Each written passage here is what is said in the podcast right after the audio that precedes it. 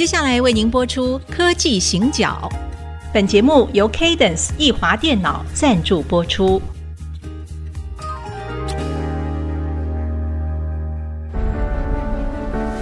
从区域情势、产业变迁到文化体验，娓娓道来全球供应链的故事。欢迎收听《科技行脚》。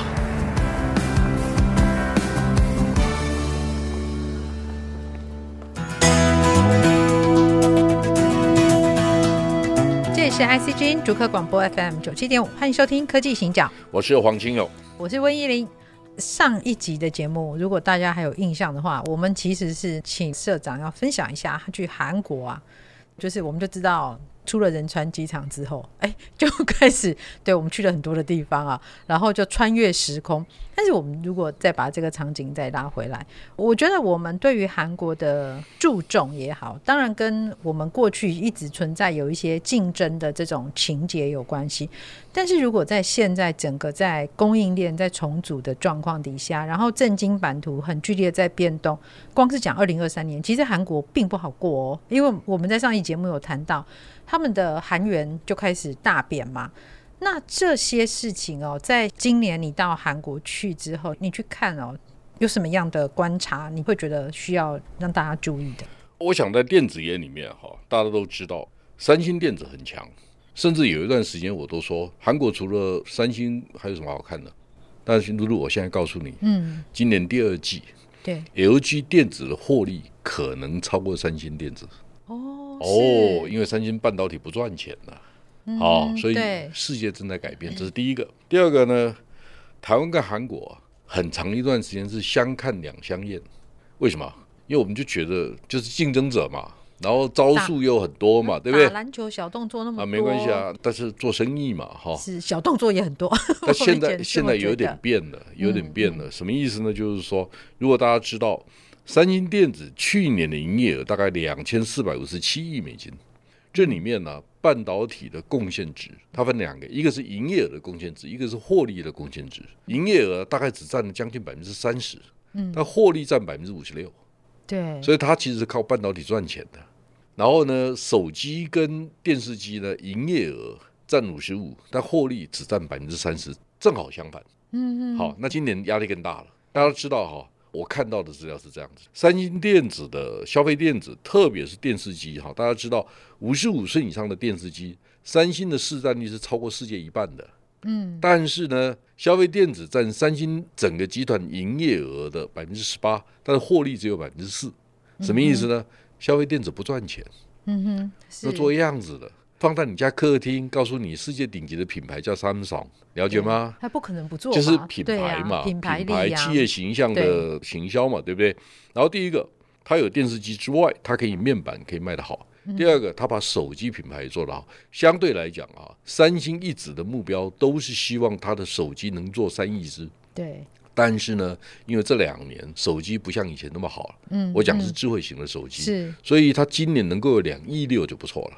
他没有达到目标，它没有达到目标，就会牵涉到后面的 AMOLED 很多相关的 display 对。零件半导体，它就会受到影响。是，所以第二季可能会比第一季好一点点。真正的关键在哪里？关键是人工智慧 AI 的晶片记忆体用的是高阶的记忆体，所以这个中间有一点差异哈。那我现在扯远了，我就跟大家讲，韩国最重要的公司当然是三星集团，三星集团最重要的公司是三星电子。那另外一家当然就是 LG 嘛，但是你在韩国哈，你走到那里你都可以看到三星的招牌，然后或者 LG 的。嗯，我一机场一出来，我们又到了机场了。对对，机场出来的高速公路哈，那个 T bar 大家知道 T bar 嘛，对不对？T bar 上面写什么？LG the best battery in the world，就全世界最好的车用电池是 LG 的。你同意吗？哦，基本上是对啊，它在全世界是顶级的车用的电池嘛，哈。然后呢，一路往南走，你会发现这五十公里啊，路很宽，嗯，很平。因为我住的地方在康南，就是江南区嘛，哈、嗯。他知道为什么是康南？首尔以前叫汉城嘛，对。汉城的闹区是在江北，但因为韩战的时候只有两条桥，就很多人死在汉江上面，所以后来韩战结束以后，韩国就一直盖，一直盖。现在应该有二十七八条大桥了，其实跟淡水河差不多。所以你把它想象成汉江是淡水河哦，懂懂懂。但我们可能只有五六条，对我们连外桥了，它有二十七八条了。至少二十七八条，嗯，确实几条，我现在是不知道的。哈，第二个，汉江整治的，现在比以前干净很多很多很多。社长，你要看韩剧啊，韩剧那个汉江是一定有的场景啊，男女主角钓鱼啊，不是钓鱼啦，谈谈恋爱的地方。天哪，啊，我都不知的，没有人在汉江钓鱼的啦。我说真的吗？不是钓鱼啦，看夜景啦。哦，对对对，那就是很美，这样都会看到。然后从仁川一直到康南，大概是一个小时车程，因为我是礼拜天晚上到的，所以晚上因为车子比较少，所以一个小时就到了。好，到了康南以后，你就发现说，哇，康南你可以把它想成新北市好了，但是它比新北市漂亮多了，楼也盖得漂亮。坦白讲哈，你可以从仁川一直到康南这一个小时五十公里的车程，你会发现韩国人是用世界顶级的标准在经营首尔，台湾呢好像舒服愉快就好了。至于路会怎么样再说，不是啊，我们就比较省钱呐、啊。对，但大家也不见得啊。每次快到选举的时候，我们那个社区就是开始挖路，开始挖路，然后呢，那个排水沟又重来一次。是我们那个钱好像不是用到很对的地方，就是了。我觉得他们的确很美啦。我们在看很多韩剧的时候，你看他整个那个，他们是整个汉江是整个顶级的规划，所以你可以看到很多很好的餐厅，很多很好的很漂亮的大楼。所以，你如果从首尔的市区的景象来看，衡量台湾跟韩国，或者首尔跟台北之间的差异，你会说，那这是同一个等级的国家吗？已经有这么大的差别？我觉得差距蛮大的。好，就是我不愿意这样讲，但是它事实是差距蛮大。这是第一个。第二个呢，我最近有机会跟《天下杂志》出版的总经理吴韵仪总编辑，他是哎，对对对对。那他说他到韩国参加亚洲的书展啊，首尔书展，他就回来跟我讲，他说。韩国的出版事业还在成长哎，是我们出版已经萎缩到，就是大家有没有注意到哈？出版书籍啊，现在到底怎么出的？然后有一次我也听到高希军教授在讲啊，他说卖书就卖书，干嘛打七九折？大家知道啊，纸张也涨，发行也涨。然后呢，吴云宇总编辑还跟我讲一件事情，他说社长，你不要以为商业书好卖，商业书跟漫画书都是一本书。通路商把它当成同一件事情哦。是，他说他不会因为你是商业书，所以运费比较高，他可以赚比较什么毛利比较高，没这回事。是，所以问题来了，如果我们在台湾卖掉的书有很多也是漫画书，是，并不是真正商业书籍，这是第一个问题。第二个问题就是说，本土的作者到底被尊重到什么程度？没有人愿意出书，因为写书一定亏钱。对。对，一定亏钱。我们现在就正好两位本土作者，对对对对，我们现在坐在这边，而且还是财经的。对，我们到底怎么了？我我其实蛮羡慕什么什么吴淡如是吧？啊，吴念真啊，对对对，他们知名度都比较高，书还好卖。我们就知名度不高，只能卖给电子业，电子业还要给我打八折，七九折。所以方法一定不是这样子。第二个就是说，我刚才谈到台湾的 GDP 里面有二十一点五是电子业的贡献。嗯，针对电子业，我们这个行业我们是有一定的理解的。嗯哼，我们为什么不能写出好书？这些都是很大的问题。就是说，我们的内容为什么不能成为交大、清华里面很好的教材？是为什么学校也不重视这个事情？我不觉得他们真的重视。好，就是说，我也在台大，我也在交大讲课，那我就会觉得说，我不是 complain，我只是觉得说。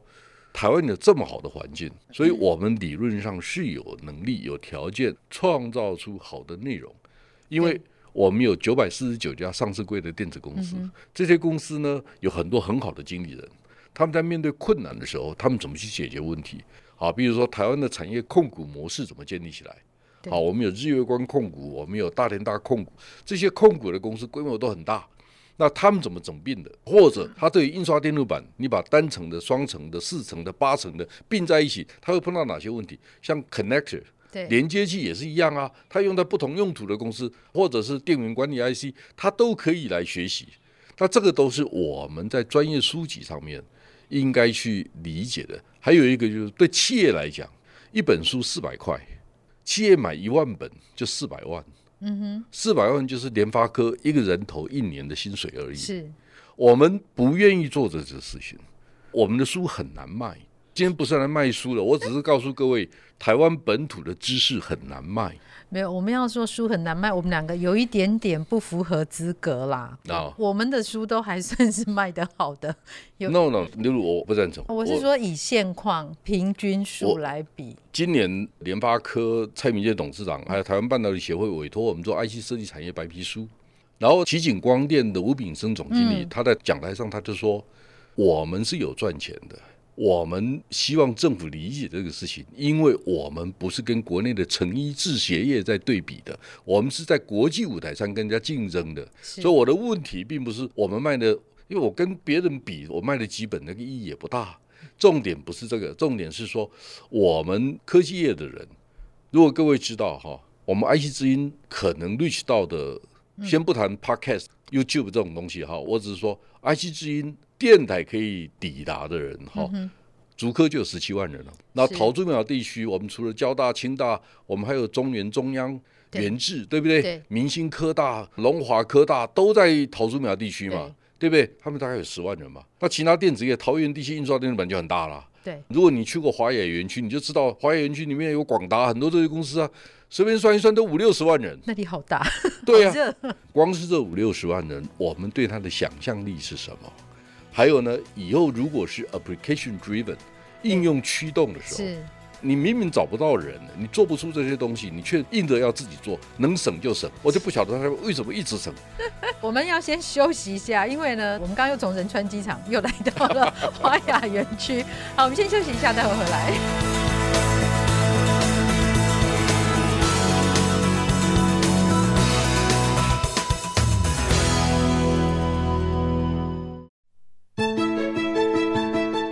到科技行脚，我是温依玲，我是黄金勇。上一段节目的最后，其实我们谈到很多，比如说关于出版啊，对台湾本土书籍的事情。因为我自己从媒体业，然后出版业出来，我觉得现在这个时间点哦，假设我们可以的话，我觉得他要重新去思考一个问题，就是到底什么才是真正的价值？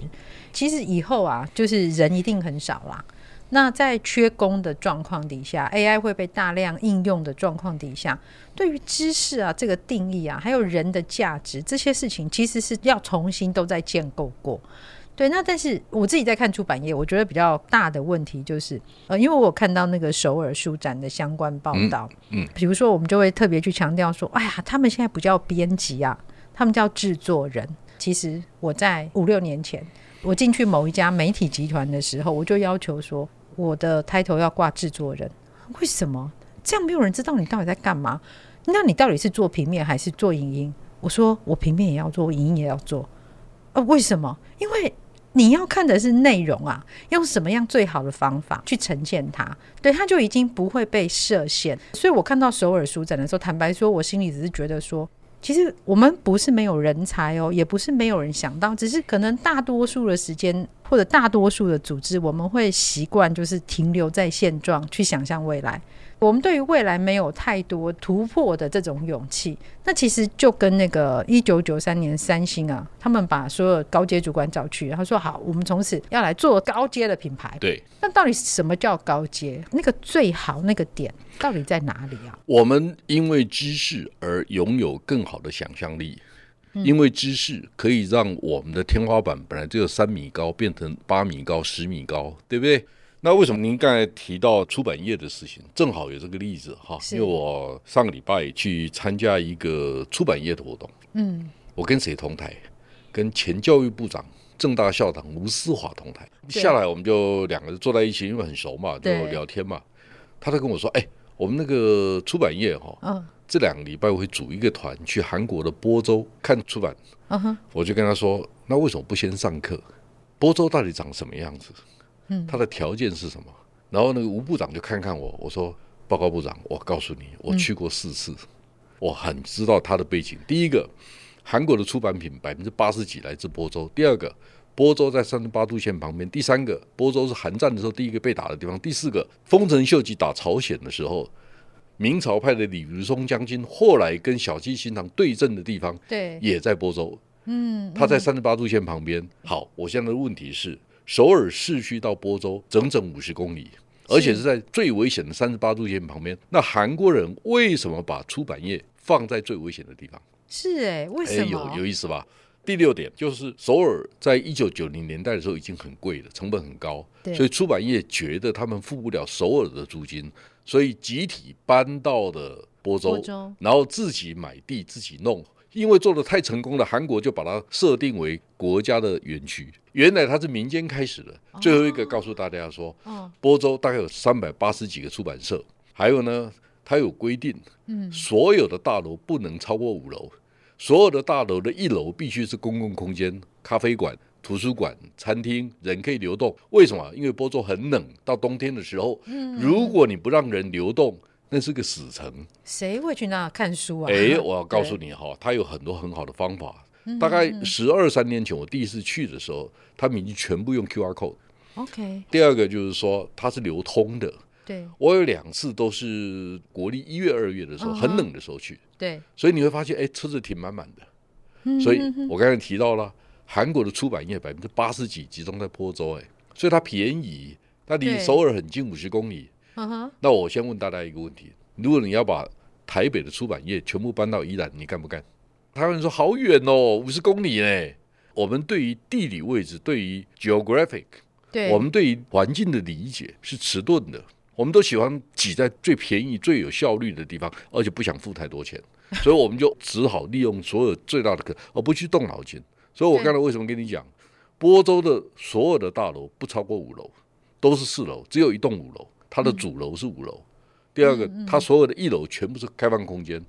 还有，我告诉你，那个主楼那一栋主建筑啊，我记得是一百九十八个房间，然后每个房间有苏东坡的，有李白的，有韩国的文人的。你喜欢李白的，你就住李白那一间。他有主题馆，还有最后一个，我看得很仔细哦。我再告诉各位哈，他那个书架就是那个主楼的那个书架，嗯哼，他可以说。露露捐赠和温怡玲捐赠了五十本，上面可以写你的名字。他就去邀请，比如说，我们就邀请蒋勋，我们邀请那个吴思华部长，就捐赠五十本他写的书。嗯，哦，那就挂你的名字，那书可以给大家看。所以他们是用这种公共 crowdfunding。对，好，这些东西它其实不是钱的问题而已，就是他得到了社会共同的支持。假设我说，我们新竹园区公共大楼。全部有新竹园区里面的刘德英啊、蔡明介啦、啊、这些大老板们，他们捐赠的书，假设是这样子，嗯，嗯嗯书会花了很多钱吗？对他们来说不是钱，说我有这个心意，我希望有一个公共空间，我们希望大家能够流通，知识能够交流，我们希望干什么干什么干什么。好，你可以看到我们新竹园区里面的大楼漂亮吗？公共空间漂亮吗？这些都是我们碰到的问题。我们不是穷哎、欸。是我们挺有钱的，非常有钱啊！我们的储蓄率很高。第二个，过去三四年台商回流带回来七百多亿美金。你要知道，台湾最糟的时候啊，制造业剩下 GDP 百分之二十四。二零二二年回升到三十七点七，那个意思是什么？我们台湾从两千年开始去工业化，对，然后到二零一八年以后再工业化，就我们现在要重新建构我们的制造业。而且你可以知道，七八百亿回台湾，他会去搞量产制造、劳力密集的吗？不会，不会，一定是智慧制造，好无人工厂。我们在干这个事情，是我们对这个事情的理解是什么？所以我其实我会跟很多外商公司讲，嗯嗯你到台湾来做生意欢迎，因为我们有需要，你才有机会嘛，对不对？对，但你你要知道，我们跟人家长得不一样。我们在谈 ChatGPT，Yeah 那为什么不能把台湾分成几个重要的产业，一个一个一个告诉我们那个方法是什么，嗯、而不是稀里糊涂给我们整套的？对不对？你总部给我们的资料，我们照单全收吗？那照单全收，台湾就不是台湾了。就台湾就是要求你给我特殊的服务、特殊规格。你在台湾的分公司愿意花更多的力气了解台湾，创造台湾的需求，这个事情就很有意义。嗯、所以露露，我就告诉你，我有一个心愿嘛。嗯，你有听说嘛？对不对？台湾餐饮业的台积电就是鼎泰丰嘛。是。听说鼎泰丰把它营业额的百分之五十六。作为他员工的薪资跟奖金呢，五六到五七一直都是，是不是？对，一直都是这个数字。对，那我问你，他能赚钱吗？我不知道哈，大概不容易哎。对，因为他还有材料成本，还有门市哎。是。那第二个问题就是说，我最近知道一家国际级的顾问公司，对，他们基本的铁律不可以更改的铁律，Net 三十五。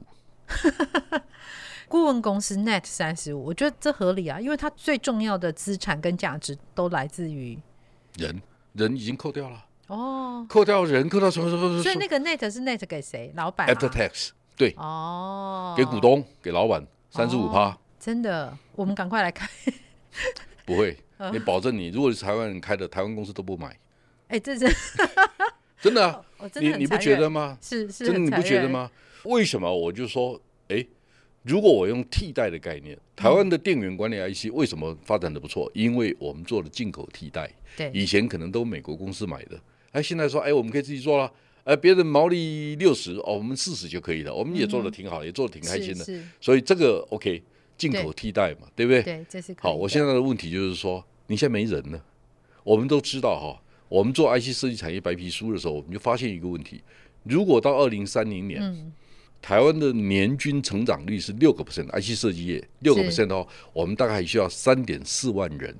那我们 STEAM Science Technology 对，好 Mathematics 跟 Engineering 这四个科系毕业的，嗯哼，一年大概一万多一点点。那问题来，台湾没人，没人只有一种方法，进口。第二种方法，升级，就是我们把服务方法外包升级，对，你就可以降低依赖自己内部的人才的负担嘛。哈，比如说前一段时间很多公司都想做摄影棚，结果大家发现都亏钱，为什么？因为你的人就做 IC 设计的，干嘛去做影音呢？你做不出来嘛？都以为他们会，对，以为都很简单，找人做就会了嘛。对，没这一回事。你们以为我们天天在混呐、啊？你你现在要做出来，行销怎么做？其实有很多专业要讨论很多的事情，要做很多的事情，然后你发现投资都没有回收。好，现在问题来了，那你为什么不外包？为什么所有东西都要自己做？难怪你人不够啊！然后你又告诉我们，哎，上市贵公司的报告，你会发现说，哎，他们都四百五到五百万台币一个人头，哎，嗯，哎，那干嘛自己做？那我就很简单，那报价很简单啊。你公司一个人头多少钱，我就收你多少钱啊，不是这样子吗？不是，这报价秘密好像不太适合说出来。那没关系，我只是举例子，就是我希望台湾的服务业能够变成高阶的服务业，但我们要站在客户的立场去想，哎，你们到底要什么？其实这个在下一次的节目我可以跟大家分享一下，因为我们基金会刚好今年在做很多跟服务业相关的工作，所以。的确，也就是在新竹哦，我们看到了很多新的服务业的可能性。那我们在下一次的节目再继续跟大家分享。谢谢，谢谢，拜拜。本节目由 Cadence 易华电脑赞助播出。Cadence 易华电脑深耕台湾三十五年，以全流程智慧系统设计，与您携手缔造产业的荣耀与骄傲。